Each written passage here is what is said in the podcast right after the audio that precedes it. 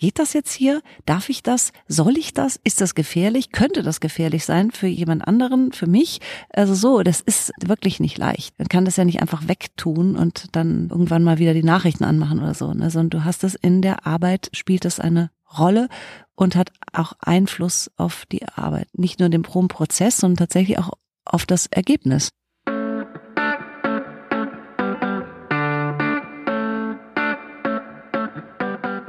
May the Dorf be with you. You are listening to Michael Krisch and guests from Düsseldorf. Herzlich willkommen zu einer neuen Episode von May the Dorf be with you.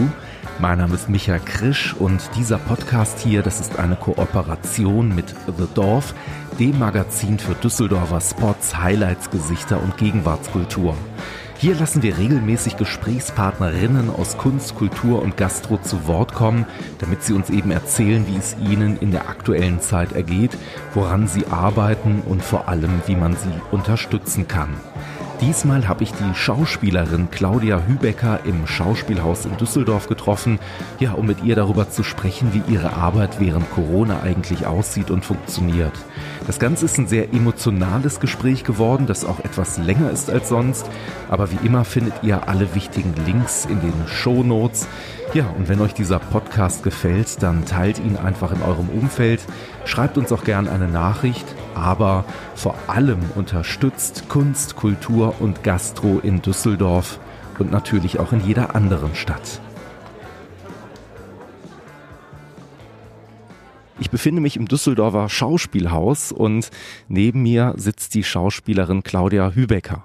Claudia, du hast Theaterwissenschaften studiert, Germanistik, Kunstgeschichte, du warst in Wien und Erlangen, dann bist du am Deutschen Theater in Berlin als Schauspielerin engagiert gewesen und seit der Spielzeit 2006, 2007 bist du hier in Düsseldorf. Wie bist du zum Schauspiel gekommen? Was hat dich damals so gereizt? Wo ist der Wunsch entstanden, Schauspielerin zu werden? Ja, der bestand schon sehr früh. Also mein erstes Vorsprechen auf der Schauspielschule habe ich noch vor dem Abi gemacht und das war so ein bisschen ein kleines Schockerlebnis für mich. und, und ähm, weil, weil das dann, kritisch ablief oder ganz ja, anders als erwartet oder? Ja, ich weiß nicht, ob ich das kritisch nennen würde. Es war ähm, es war so gar nicht meine Welt. Also ich kam so von dem von äh, Literatur und äh, Menschenverkörperung und also war glaube ich ein bisschen äh, zu verträumt und äh, noch in einer anderen, also nicht so, wie, wie soll ich das jetzt sagen? ist schwierig zu erklären.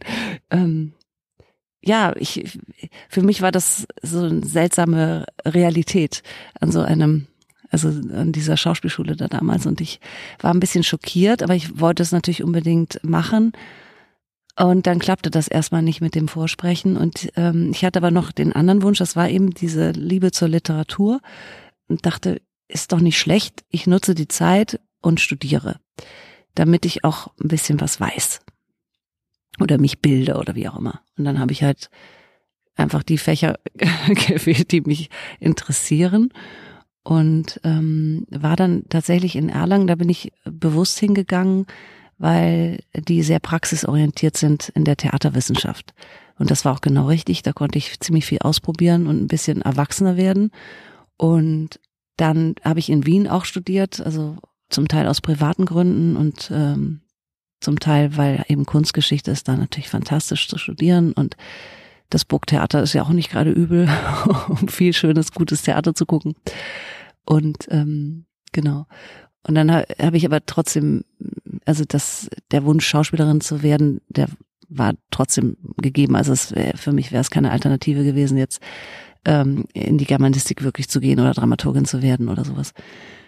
Und ähm, dann habe ich weiter vorgesprochen und dann irgendwann war ich an der Ernst Busch und da habe ich dann gemerkt, also das ist die in Berlin die Schauspielschule und da dachte ich, das ist jetzt die, hier muss es klappen. Es war das erste Mal, dass ich das Gefühl hatte, das ist der richtige Ort. Ja. Kann man das schlecht erklären, warum das so war.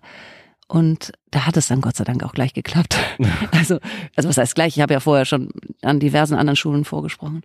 Ähm, und da war ich dann, also in Berlin und mein erstes Engagement war dann eben am Deutschen Theater, damals unter Thomas Langhoff. Also es war so der Übergang von dem alten zum neuen. Also es war ja schon, ich habe, ähm, das war 1994, habe ich angefangen zu studieren in, in äh, Berlin und dann so 97, 98 bin ich dann ans Deutsche Theater gekommen und das war für mich sehr glücklich.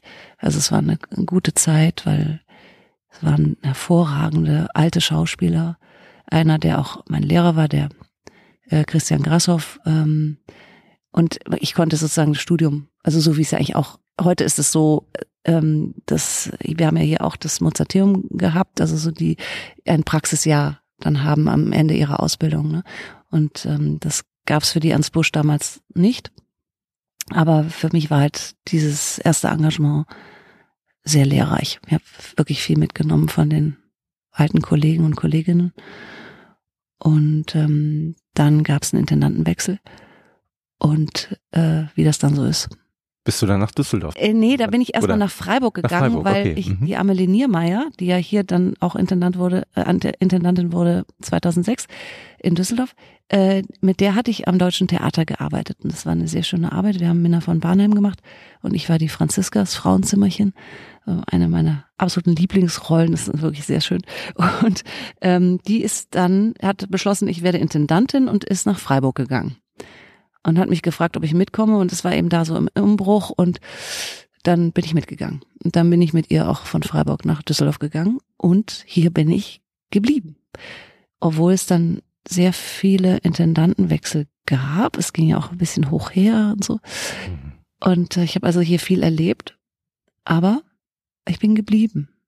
Und du bist tatsächlich auch angekommen, muss man sagen. Also es gibt äh, einen wunderbaren Preis, den du zum Beispiel bekommen hast für eine Rolle, wo du eine Marketingmanagerin äh, spielst. Ähm, das war so, glaube ich, eine Rolle, die hast du sehr intensiv verkörpert. Ich habe das Stück leider nie gesehen, aber ich habe die Kritiken darüber gelesen und das wurde sehr gut aufgenommen. Ich glaube, dass die Rheinische Post dir da sogar äh, einen, einen Preis äh, auch mit Berlin hat. Nee, also meinst du jetzt die Linda? Oder? Die Linda, genau, ja, richtig. Nee, also da habe ich äh, keinen Preis dafür bekommen. Äh, aber das ist also die, das ist eine frische Rolle. Ne? Okay. Die hatte mhm. also ähm, im Winter, also im letzten Winter Premiere, Anfang November 2019. Und das ist für mich also eine ganz wichtige Rolle. Also das ist wirklich, äh, ich bin, und das ist auch etwas, was mich, was mir wirklich wehtut, dass ich die jetzt nicht äh, spielen kann, weil das war gerade so äh, im Aufwind und äh, war immer voll und ich habe das sehr genossen, weil ich so spürte, es gibt einen wirklichen Austausch zwischen den Zuschauerinnen und mir als Linda, also über das Thema natürlich auch. Also da geht es ja um eine Frau, die. Soll ich ein bisschen erzählen oder sehr gerne. schweift also, das zu sehr ab? Nö, du kannst es ja schneiden. das kann ich auch machen, genau. Aber ich glaube, es ist auch spannend, dir dazuzuhören, so ein bisschen über das, was du ja, das, erzählst. Na, das ist halt toll, weil das ist halt eine richtig große Frauenrolle. Äh, und und zwar eine Frau in den mittleren Jahren. Also diese Linda ist äh, 55 und darum geht es auch in dem Stück, weil, also die ist eben äh, in einem Beauty-Konzern tätig und ist da ziemlich, äh, also Senior Brand Managerin, also ist, aufgestiegen und hat sich also wirklich hochgearbeitet äh, von nichts dahin und ähm, merkt dann plötzlich, dass sie ausgebotet wird oder eigentlich dabei ist, ersetzt zu werden durch eine jüngere Kollegin. Mhm. Und dann kommt ganz schön viel privater Schlamassel dazu. Und das entblättert sich immer mehr. Und diese Rolle gibt halt unheimlich viel Potenzial, weil es ist ein wichtiges Thema. Ne? Es, es geht ums Altern, es geht ums nicht mehr so attraktiv sein, es geht darum, dass man nicht mehr so wahrgenommen wird. Und es hat aber ganz viel emotionale Höhen und Tiefen und die macht unheimlich viel durch und man kann, es ist eine schöne Geschichte, es ist sehr gut geschrieben, es ist sehr witzig auch, also es ist jetzt nicht nur eine tragische, äh, traurige, oje, wie schrecklich ist alles, sondern es, es hat wirklich diesen englischen Humor von Penelope Skinner, heißt die Autorin.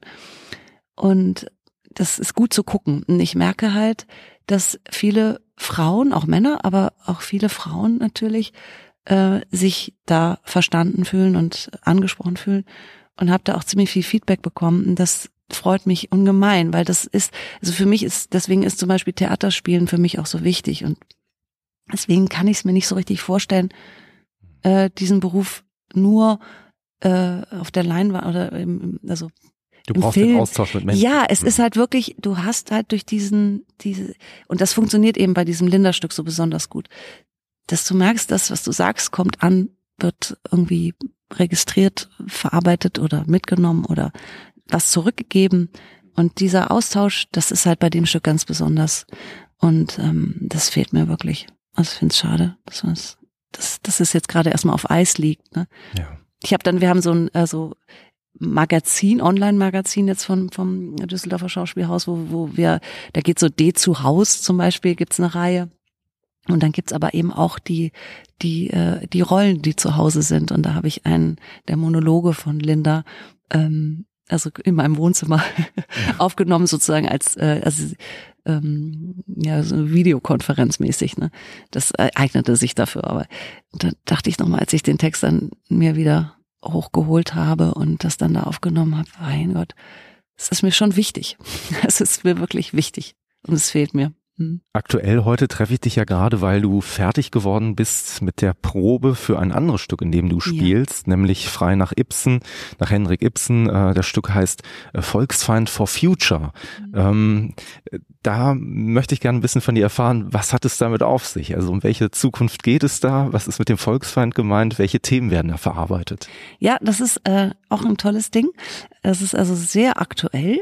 Ähm, es ist eine Bearbeitung. Ne? Also der Volksfeind ist ja ursprünglich von Ibsen und in dem Stück von Ibsen, da geht es um einen Skandal ähm, einer Heilquelle oder eine, also die wollen einen, einen Heilbad äh, errichten und, äh, und dann findet ähm, der Bruder des Bürgermeisters auch noch, der der äh, Arzt des, des, des Ortes ist, heraus, dass diese Quellen vergiftet sind. Und dann geht es eben darum, nimmt man jetzt den wirtschaftlichen Aufschwung trotzdem, ja, dass dass jetzt hier ein, ein Badeort wird und dass alle äh, besser leben? Oder beugt man sich der tragischen ähm, Wahrheit, dass das äh, nicht gut ausgehen wird. Mhm. Und, ähm, und dieser Badearzt wird dann eben als Volksfeind beschimpft. Äh, also es geht dann eben hin und her. Die Leute, manche sind dann erstmal, da, also glauben ihm, dann wird er irgendwie verleumdet und so weiter. Und dieses Thema ist jetzt aufgegriffen worden von äh, Volker Lösch, das ist der Regisseur, mhm. und Lothar Kittstein, das ist der Autor. Und die beiden haben das Thema des Ibsen äh, aufgegriffen und haben das aber vergrößert, denn es geht um den Klimawandel. Also es ist keine Quelle mehr, sondern es geht dann gleich um den Klimawandel. Das ist ja auch äh, ein Thema, das uns alle sehr beschäftigt oder beschäftigen sollte. Und ähm, deswegen brennt es uns natürlich eigentlich auch auf den Nägeln, das so schnell wie möglich rauszubringen. Ja. Ja. Und das ist jetzt durch Corona sind die Proben eben zum Erliegen gekommen. Wir mussten unterbrechen. Äh, Im April, Anfang April wäre eigentlich Premiere gewesen. Die fand dann nicht statt, äh, weil das Theater ja geschlossen ist. Und ähm, jetzt wurde in dieser Zeit, in der wir nicht geprobt haben, das Stück überarbeitet mhm. und auf die aktuelle Situation angepasst. Also sprich, ähm, Corona spielt auch eine Rolle, beziehungsweise spielt natürlich in der Inszenierung eine Rolle, weil wir dürfen uns ja jetzt nicht um Hals fallen oder äh, normal äh, in einen äh, körperlichen Kontakt auf der Bühne treten. Und es spielt aber auch inhaltlich eine Rolle. Und das ist, deswegen brennt es uns noch mal mehr auf den Nägeln, weil jetzt will man es eigentlich zeigen aber äh, das, äh, die Umstände sind nicht so. Der, der For Future Name, der spielt natürlich auch auf Fridays for Future genau, an. Genau. Ähm, mhm. ist es denn, weil du gerade sagtest, dass das entwickelt sich jetzt gerade, was den Stoff angeht, ist das denn immer noch das zentrale Thema? Also ja. Umweltschutz und dergleichen? Ja, ja, ja. Friday, ja, okay. Ja, ja. Ist ja, nicht so, dass Corona alles überlagert Nein. und man auf einmal sagt, wir. Nee, nee, nee, um Gottes Willen, nee, nee, das nicht. Man macht sich nur Gedanken, inwieweit hängt das auch zusammen, zum Beispiel. Ne? Hm. Und äh, äh, genau, und man kann das ja auch nicht ignorieren. Du kannst jetzt ja keine Inszenierung machen. Also jetzt mal abgesehen von den Abstandsregeln, ähm, kannst du es nicht ignorieren. Das fände ich auch falsch. Ähm, ja, die, die Hauptfigur, also eben äh, bei dem Ibsen ist es ja ein Badearzt und hier ist es eben die Tochter der Bürgermeisterin, die eben dieser Friday for Future Bewegung angehört und also Klimaaktivistin ist. Und, ähm, und wir haben, also, das ist auch traurig. Äh, wir hatten viele junge Menschen, die da eigentlich mit auf der Bühne gestanden hätten. Das ist bei Volker Lösch ja hm. oft oder eigentlich fast immer der Fall oder ins, seit Jahren immer der Fall, ähm, dass er nicht nur reines Schauspieltheater macht, also nicht nur Schauspieler äh, stehen auf der Bühne, sondern echte Menschen, die ihre echten Anliegen vorbringen. Und diese äh, Kinder und Jugendlichen, also es sind nicht nur Kinder, die oder jungen Menschen, die müssen jetzt per Video eingespielt werden. Mhm. Ich find's interessant trotzdem. Also natürlich nimmt es an der ja, was wir gerade besprochen hatten, ne, das Theater ist eben der Austausch und das ist natürlich ein Unterschied, ob da jemand wirklich auf der Bühne steht oder eben auf der Leinwand zu sehen ist hat auch was für sich. Ja. Es ist jetzt sehr stark, die großen Köpfe und so. Ich will ja nicht vorweggreifen.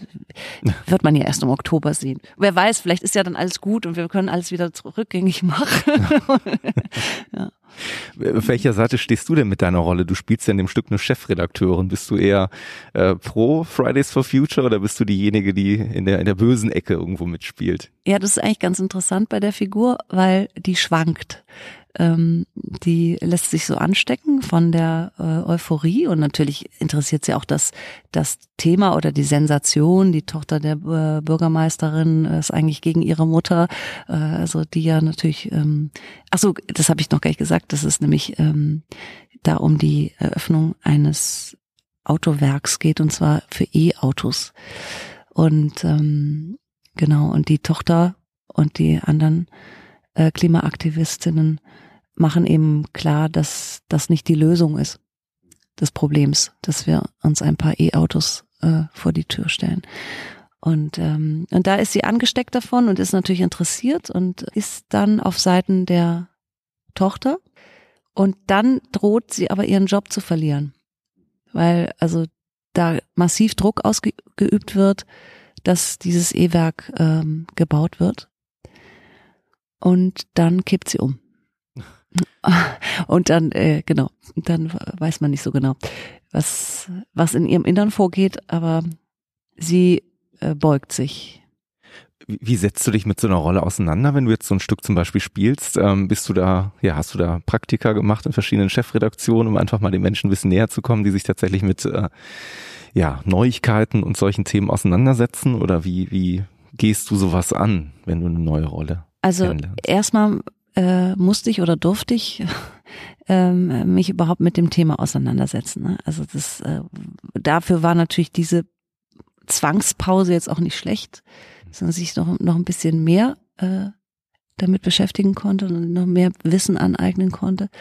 Also über den sogenannten Klimawandel und ähm, über Möglichkeiten dagegen äh, was zu tun. Ja, klar, ich, ich hatte, ich hatte tatsächlich überlegt, ob ich ähm, eine Journalistin äh, zum Gespräch bitte oder aber dann habe ich da doch von Abstand genommen, weil es ist halt eine literarische Figur. Und die Haltung ist vorgeschrieben. Also mir wäre es auch lieber gewesen, es wäre eine Journalistin, die sich da in die Bresche äh, wirft und ähm, für die gute Sache kämpft sozusagen und nicht Angst um ihr äh, Lohnbrot hat. Aber das macht es natürlich auch gerade so interessant, dass die damit ringt und ähm, sich dem beugt. Und darüber will ich auch gar nicht richten. Ähm, ja, ich habe äh, natürlich bisschen recherchiert jetzt. Äh, Journalistinnen oder über Journalismus generell. Aber ähm, also es ist jetzt nicht so, dass du dir so ein Role Model ausgesagt hast und gesagt hast, es gibt ja zum Beispiel einen Chefredakteur von einer Zeitung oder von einer Ach so, du meinst so ein Vorbild. So ein Vorbild, ja. wo man sagt, so von dem nehme ich mir jetzt mal ein paar Charakterzüge ja. weg, weil der ja. Nee, das, das habe ich tatsächlich nicht gemacht. Weil, ähm, wie soll ich sagen? Also ich meine, es ist sowieso immer sehr schwierig, dass man dann nicht so vom einen Klischee ins andere mhm. fällt, ne? Also deswegen habe ich habe ich versucht, also immer, es geht ja nicht um, es ist ja nicht die Geschichte dieser Chefredakteurin, äh, das muss man ja auch mal sagen. Ne? Also ich habe da jetzt nicht Wahnsinnsmöglichkeiten, um die verschiedenen ja, Facetten dieser Figur vielleicht äh, auszuarbeiten oder zu zeigen. Ausarbeiten muss ich sie natürlich für mich, aber ich, es gibt nicht so viel Material.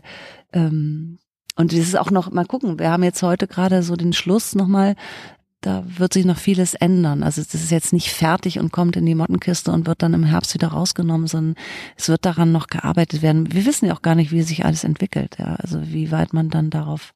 Also wir haben jetzt zum Beispiel gibt, also ja, also um die mit diesen Abstandsregeln umzugehen, ne, das musste ja auch eine szenische Fantasie dafür haben und äh, Das haben dann wahrscheinlich alle schon vorher gemacht, die vorher rauskommen. Ich will jetzt nicht verraten, was, sonst machen es noch mehr. ja. Wir können ja vielleicht nochmal eine kleine ja, Zeitreise nochmal zurück machen. Du hast den April eben angesprochen. Hm. Der 9. April, das wäre das Datum gewesen, wo ihr, gar kein Problem. Also genau, der 9. April, das wäre das Datum gewesen, wo ihr eigentlich Premiere gefeiert hättet. Ähm, du hast das eben so lebendig erzählt, man merkt dir an, da ist viel Herzblut drin, das, das ist nicht nur bei dir so, das ist bei jedem anderen, der auf der Bühne steht, natürlich auch so. Wie ist das damals rübergekommen? Was ist passiert? Also wie hat man euch damals informiert? Naja, am 9. April, das wird leider nichts. Das war ja vorher schon klar. Also wir hatten ja schon vorher unterbrochen, ne? Also das war ja, das war doch äh, Mitte März oder so schon, dass wir da nicht weiter probieren konnten und auch nicht mehr spielen konnten. Erinnerst du dich dann noch an den Tag, als das sozusagen das letzte Mal war, als man sich hier nochmal so getroffen ja, der, hat? Ja, ich weiß, das, was meine letzte Vorstellung war. Das war eine Schulvorstellung von Nathan To Go, obwohl es hier im Haus ist. Also es ist nicht mehr To Go. also das ist eine Produktion, die wir eigentlich in der Stadt gespielt haben, also in allen möglichen, an allen möglichen Orten. Und die war hier und äh, und da war aber, hing es schon so ein bisschen in der Luft. Also die Schüler fingen an äh, zu husten und so ein bisschen so das zu kommentieren. Also Corona gab es schon in unseren Köpfen und äh, es war so ein bisschen unheimlich auch, weil du dachtest natürlich, ja gut, hier dieses ist ein Riesenhaus, ne? Also hier gehen fast 800 Leute rein und ähm, das sind viele Menschen auf der Bühne, hinter der Bühne, rundum. Also es sind ja, ne, es ist ja ein ganzer ganzer Pool von Menschen, die da dran arbeiten an so einer Aufführung. Und es war schon, wir haben schon darüber geredet, ja. Also ist das, wie lange machen wir das? Ist das hier, äh, was bedeutet das? Also für alle, für, für so. Es war unheimlich, weil du ja auch gar nicht wusstest, was ist das eigentlich. Ne? Also insofern war erstmal das, also das allererste war eigentlich Erleichterung, ich dachte, gut, jetzt haben wir nicht mehr diese, dieses Nebulöse, ja, dass man in einem Raum ist. Hier gibt es zwar eine Klimaanlage, aber trotzdem weiß nicht, äh, was ist dieser Virus, wie, wie, wie schnell steckt man sich an und so. Und ähm, nur dann, als klar wurde, das ist jetzt nicht eine Sache von ein paar Tagen, sondern das zieht sich hin, das ist auch, auch nicht eine Sache von ein paar Wochen. Da wurde das natürlich äh, immer belastender. Gibt es dann Kommunikation untereinander? Also sprich, äh, alle Welt redet jetzt gerade über Videokonferenzen. War das dann so, dass ihr euch dann auch hingesetzt habt und gesagt habt, wir nutzen, ich sage jetzt mal die Zeit, die wir jetzt dann doch in, ja, in, in Isolation sitzen müssen, um vielleicht online miteinander uns auszutauschen über Inhalte oder, oder wie steht man da in Verbindung miteinander? Ja, es gab zum Beispiel eine Ensemble-Versammlung über Zoom. Ne? Mhm. Äh, also da, äh, das, das war sehr eigenartig und sehr bewegend auch weil äh, einem da auch nochmal so völlig klar wurde, wie gespenstisch es alles ist. Also im Moment geht's mir ein bisschen besser, was es anbelangt, weil ich einfach jetzt drei Wochen geprobt habe. Also ich bin wieder in meinem Beruf tätig, auch wenn ich äh, zu dem Ergebnis noch nicht gekommen bin, dass ich es zeigen kann. Aber ähm, es ist zumindest, gehe ich wieder ins Theater und äh, treffe wieder Kollegen und wir arbeiten. Es ist also insofern hat sich jetzt ist es etwas abgeschwächt. Also ich, ich hoffe, dass wir doch wieder hier zusammenkommen werden mit Menschen und ähm, Theater erleben. Aber, aber so in dieser Zeit da, äh, eben deswegen haben wir auch dieses Magazin da gemacht oder sind da immer noch dabei, um das ist ja so ein verzweifelter Versuch von Theaterschaffenden, ähm, dann irgendwie doch noch zu sagen, hallo, wir sind noch da, wir leben noch, wir machen, wir machen uns auch Gedanken, wir arbeiten auch weiter zu Hause. Und äh, gut, bei dem Volksverein for Future gab es auch tatsächlich viel zu arbeiten, weil die Texte wurden eben dann nochmal umgeschrieben und ähm, die Fassung verändert und so weiter. Also hat es noch was zu lernen. Ne? Also es war jetzt nicht, äh, war es nicht fertig und wie gesagt, er hat auch die Gelegenheit gehabt, noch das ein oder andere Buch mehr zu lesen. Wie war der Tag, als ihr euch, du sagtest gerade vor knapp drei Wochen wieder getroffen habt, das erste Mal geprobt habt? War das dann auch so erstmal wirklich dieser Mindestabstand, den die da gehalten hat und alles war irgendwie ganz komisch? Wie, wie nimmt ja. man so einen Tag wahr, wenn man ja, sich dann wieder sieht? Ja, es ist eine ganz große Verunsicherung. Ne? Also kam, es gab, also es gibt einen Katalog quasi von von ähm, Vorsichtsmaßnahmen. Äh, also natürlich eben dieser Mindestabstand, äh, dann Maskenpflicht hier im Haus auch. Also dann Desinfektionsmittel überall und dann haben wir darüber gesprochen. Also es gab erstmal überhaupt eine Hygieneeinweisung. Also der Intendant stand hier und die Geschäftsführerin und noch andere Menschen, Theaterärztinnen und so, also die darüber sprachen, was jetzt, was einzuhalten ist oder worauf man achten muss und so. Und das war natürlich sehr befangen dann auch. Ja, dann denke ich so, gut, okay, ähm, jetzt stellen wir uns hier auf die Bühne. Bist du, ja, jetzt stellt euch mal ein bisschen weiter weg und so. Also es ist schon schon ganz merkwürdig, weil parallel dann eine Weile immer noch was anderes mitfährt, ne? Nämlich die Überlegung, geht das jetzt hier? Darf ich das? Soll ich das? Ist das gefährlich? Könnte das gefährlich sein für, für jemand anderen, für mich? Also so, das ist ähm, wirklich nicht leicht. Man kann das ja nicht einfach wegtun und dann äh, irgendwann mal wieder die Nachrichten anmachen oder so, ne? Sondern du hast es in der Arbeit, äh, spielt es eine Rolle und hat auch Einfluss auf die Arbeit, also auf die, auf den, auf nicht nur den Probenprozess, sondern tatsächlich auch auf das Ergebnis. Jetzt sieht die Inszenierung völlig anders aus, als sie eben Anfang März aussah. Wahrscheinlich sind diese ganzen Szenen, wo ja Menschen, ich sag mal, körperlichen Kontakt untereinander haben, sich wirklich nah sind, die sind jetzt komplett neu geschrieben, wahrscheinlich auch neu aufgesetzt, richtig? Ja, ja, neu, oder eben wirklich uminszeniert, ne? Also mhm. so, äh, das, wir haben da eine Szene zum Beispiel, also ich habe eine Szene ähm, mit dem Ehemann der äh, Bürgermeisterin und da wollen wir einen Artikel aufsetzen. Also für, da bin ich noch, ist die, nicht ich, sondern die Chefredakteurin ist noch auf, auf Seiten ähm, der, der Kids und oder auf Seiten der, der Klimaschützer. Und ähm, diese Szene ist eigentlich eine Liebesszene. Mhm. Und das ist schon spannend, ja. Also ich meine, es ist jetzt ja auch nicht so, dass man äh, immer naturalistisch jetzt ja alles, also wir sind ja eben nicht im Film, man sucht ja immer eine Übersetzung. Ne? Und äh, ja, jetzt ist es eine ziemlich starke äh, Corona, Corona-bedingte äh, Liebesszene. ja. Du hast gerade auch über Maskenpflicht gesprochen. Im Theater gibt's ja per mhm. se eigentlich äh, Maskenpflicht schon vor Corona, nämlich Make-up ist ja ein ja. Thema, was bei euch wahrscheinlich auch auf der Bühne eine Rolle spielt. Mhm. Wie geht man denn jetzt damit um? Ganz schwierig, ganz schwieriges Thema. Äh, also die Maskenbildnerin nennen, es sind mehrere, ähm, die jetzt hier für uns zuständig sind, äh, die durften uns nicht anfassen. Das war also jetzt quasi äh, fremd, äh, nicht fremd, sondern fernschminken. Also so, es sah heute Morgen so aus, ich saß in der Garderobe mit offener Tür, die Maskenbildnerin stand in der offenen Tür. Und ich habe, also ich bin nicht so geübt im Schminken, weil ich das privat eigentlich so gut wie gar nicht mache. Und auch im Theater immer froh bin um diese Maskenzeit, um mich wirklich, ähm, um anzukommen im Theater und äh, ja, mich zu konzentrieren auf das, was ich zu machen habe gleich. Und ähm, insofern ist für mich die Maskenzeit tatsächlich auch mal sehr wichtig. Und ähm, jetzt musste ich das halt selber machen. Das war natürlich stressig, äh, weil ich also weder mit den Lockenwicklern noch das Make-up und so. Und sie stand dann da immer und sagte, ja, du musst da, mach das mal ein bisschen nur. Ja, und dann habe ich immer so mein Gesicht dann in ihre Richtung ähm, gehalten. Das ja, nee, mach mal ein bisschen, mach mal die Augen zu. Ja, ja, ja nee, du musst da noch mal da ein bisschen. Also völlig paradox. Das ist unglaublich. Also ich weiß nicht, man macht das ja dann auch alles, ne? Also man ist ja dann immer, was soll man auch tun? Also du willst ja, äh, heute wurde auch aufgenommen, um also für uns natürlich, um zu wissen, was überhaupt Sache ist oder also in vier Monaten dann, ne, aber auch um einen Trailer zu machen. Es wurden Fotos gemacht, das heißt, es musste auch einigermaßen aussehen. Du konntest jetzt nicht einfach nur sagen, ach, wir machen das alles ohne. Mhm.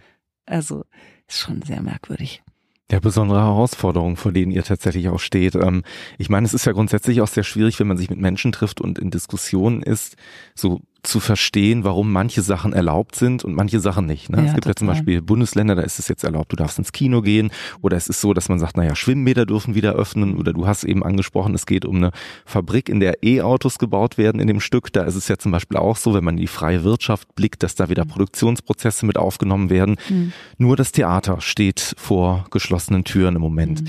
mhm. Wie empfindest du diese Situation gerade?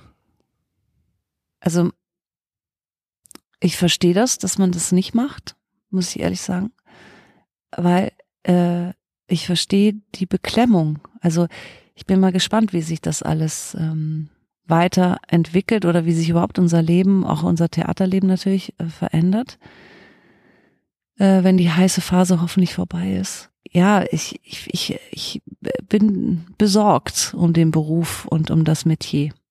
muss ich schon sagen. Hm. Aber ich verstehe das jetzt nicht hier, äh, 700, also dass man jetzt nicht einfach sagen kann, ja kommt, also es ist eure eigene Entscheidung. Ja, also da hängen zu viele Menschen dran. Ne? Also sowohl die Zuschauerinnen als eben auch die ganzen hier Leute, die, die hier arbeiten. Das sind ja nicht nur die Schauspieler. Das sind ja unzählige Menschen, die daran beteiligt sind. Ne?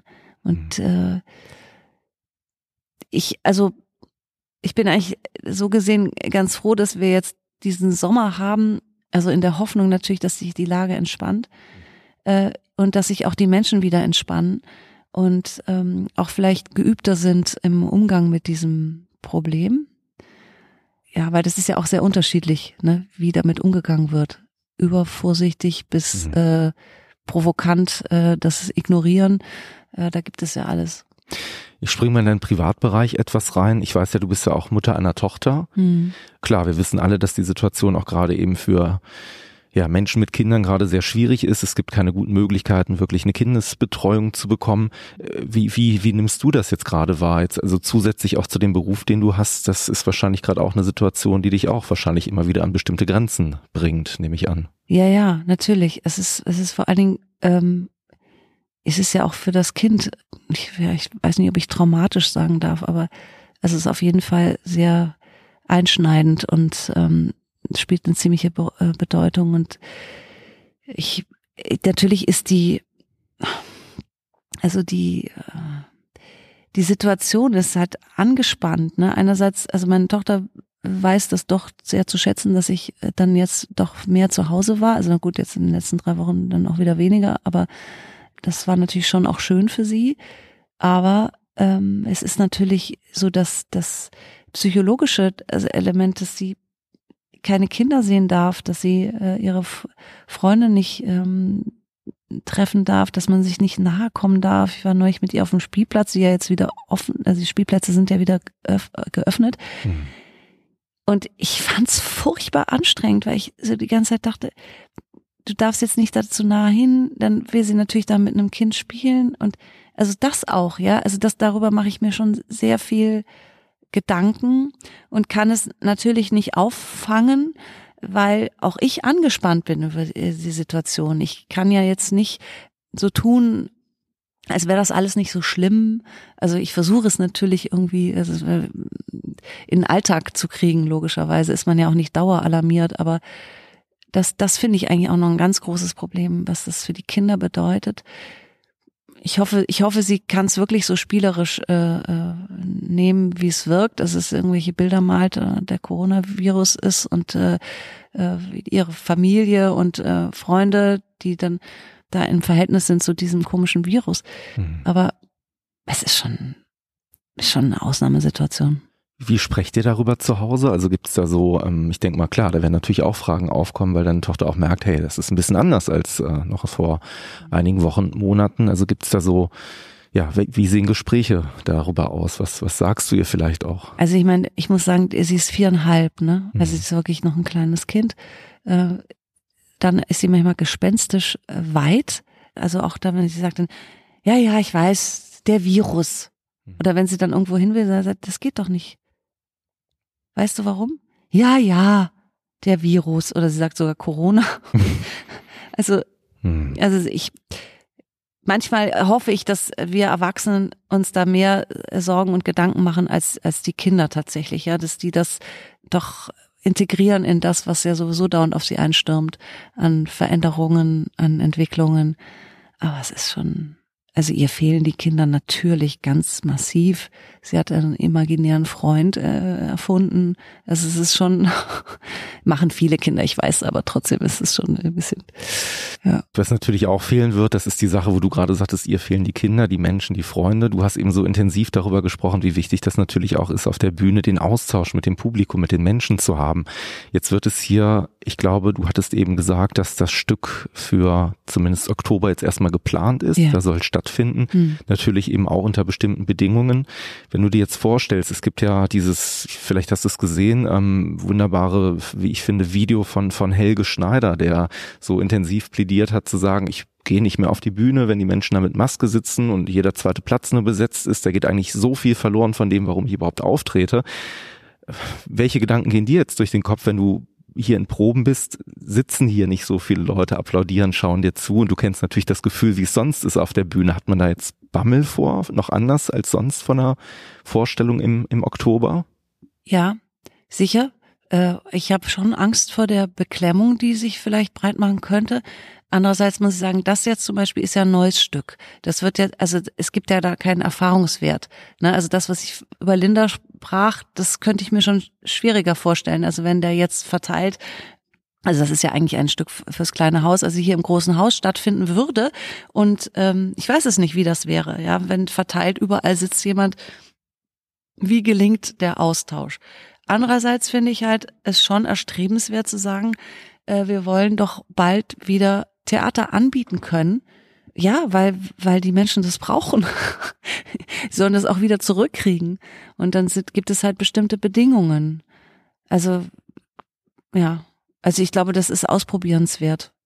Klar, habe ich auch Angst, dass, dass das ähm, viel nimmt. Nur ich muss sagen, also was ich vorhin erzählte von der Probenarbeit hier, ja, also am Anfang war das völlig beklemmend und du äh, weißt nicht, wie sollst du es machen und dann äh, mit den Abständen und so weiter. Natürlich kriegst auch kriegt man auch da eine gewisse Routine dann. Ja, und das erhoffe ich mir dann auch mit so einer Vorstellung, in der dann vielleicht ein Bruchteil der Leute sitzt und eventuell auch noch mit, mit Masken oder so.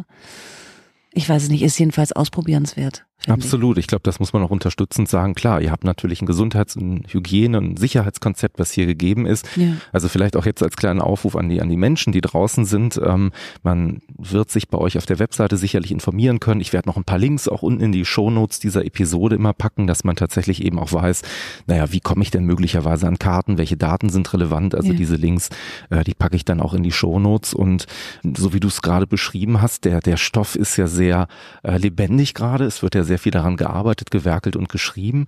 Gibt es so vielleicht eine Sache, wo du sagst, die sich zu dem Ursprung, du hast ja schon ein bisschen erzählt, klar, das Thema Corona fließt noch ein bisschen stärker rein, die du vielleicht auch verraten darfst, die sich äh, gravierend gewandelt hat, wo du sagst, das ist vielleicht mal ein ganz spannender Twist, der da jetzt noch mit reinkommt oder da ist der Stoff auch deiner Meinung nach nochmal noch mal dichter geworden, einfach auch durch die Zeit, die ihr jetzt zur Verfügung hattet? Na, ich glaube schon, dass also das große Problem mit dem Klimawandel ist ja meines Erachtens, also abgesehen von dem Problem, dass das für Menschen so schlecht äh, vorstellbar ist, was ist das, ja, oder das wird irgendwann sein oder so, ja, und das äh, und durch Corona, durch diese schreckliche Erfahrung äh, hat sich, glaube ich, unser unser Denken wirklich erweitert und verändert. Also das, das hoffe ich zumindest, dass dass man also man hat gemerkt, ich kann auf was verzichten, ja, oder ich äh, äh, muss jetzt nicht unbedingt irgendwo hinfliegen, ja, oder ich muss auch nicht permanent mit dem Auto irgendwo hinfahren oder so. Also diese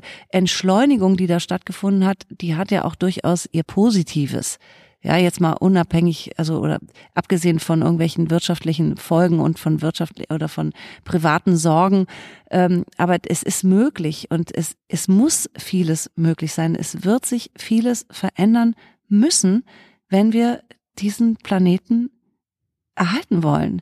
Und also diese Ignoranz ist äh, schwer erträglich.